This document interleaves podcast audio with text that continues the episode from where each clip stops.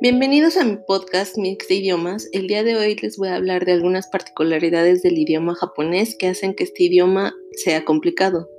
Punto número 1. El sistema de escritura.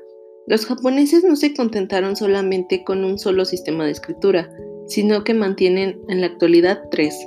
Los kanjis, que provienen directamente de los caracteres chinos y donde cada símbolo representa una idea, el hiragana, cuyos trazos son más sencillos, redondeados y que se utilizan para palabras japonesas, y el katakana, con trazos más geométricos y cuyo uso se centra en, palabras, las palabras extranjeras. Punto número 2. Alfabeto silábico. A diferencia de nosotros que tenemos vocales y consonantes que podemos combinar como queramos, los japoneses ya tienen un sistema de sílabas, kakikukiko, sashitsuseso, esto es importante porque cortan muchas palabras extranjeras, como los nombres. Por ejemplo, aunque suene jocoso, una interpretación del nombre Olga en japonés sería oruga, ya que la R japonesa es más suave que la que pronunciamos nosotros y es lo más cercano a la L que podemos encontrar. En japonés solo hay una consonante sola y es la N. Punto número 3. No hay espacios.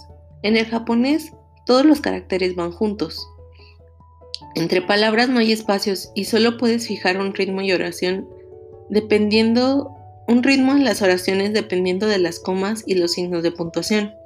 Es complicado para un hispanohablante, ya que la estructura de la oración en el japonés es completamente diferente. Por ejemplo, ellos siempre tienen el verbo hasta el final. Punto número 4. Hay muchos kanjis parecidos. Por ejemplo, un kanji sencillo que puedes buscar es el de perro, es un trazo horizontal que atraviesa a dos que se unen en forma diagonal y que convergen como un triangulito, el que no llega a cerrarse. El kanji de perro tiene una pequeña coma en la parte superior derecha. Bueno, si te equivocas y quitas la coma, entonces estás diciendo largo. Y si esa coma la colocas dentro del triángulo que se forma en las dos líneas diagonales, estás diciendo feo. Estos pequeños detalles son los que pueden provocar malentendidos. Además, para un kanji puede haber muchas interpretaciones o muchas formas de leerlo. Por ejemplo, el kanji de sol eh, solo se pronuncia uh, nichi, pero cuando lo juntas con otro kanji puede ser hi o puede ser bi, etc. Punto número 5. Los contadores. En español, cuando contamos las cosas solemos decir, por ejemplo, hay cinco lápices.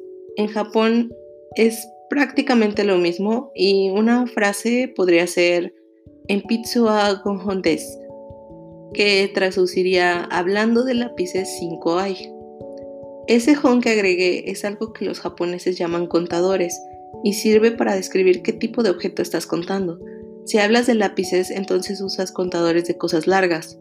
Hay contadores para todo, cosas pequeñas, animales pequeños, animales grandes, pisos, etc. Cosas redondas, por ejemplo, también. De hecho, hay un video muy interesante en internet donde muestran cómo el pescado puede ser contado o puede tener diferentes contadores dependiendo de su estado. Por ejemplo, si está en el mar, eh, si lo pescan, si lo cortan, si le quitan la cabeza, si le quitan las espinas, si lo hacen filete, si lo hacen cuadritos, si lo hacen sushi. Por ejemplo, todo eso, todo lo que mencioné, cada punto tiene distinto contador. Por eso es muy complicado este tema. Incluso hay libros que solamente te enseñan a contar y te enseñan este tipo de contadores.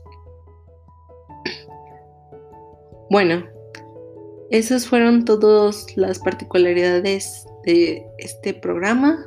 Espero que les haya gustado y nos vemos en el siguiente episodio. Gracias.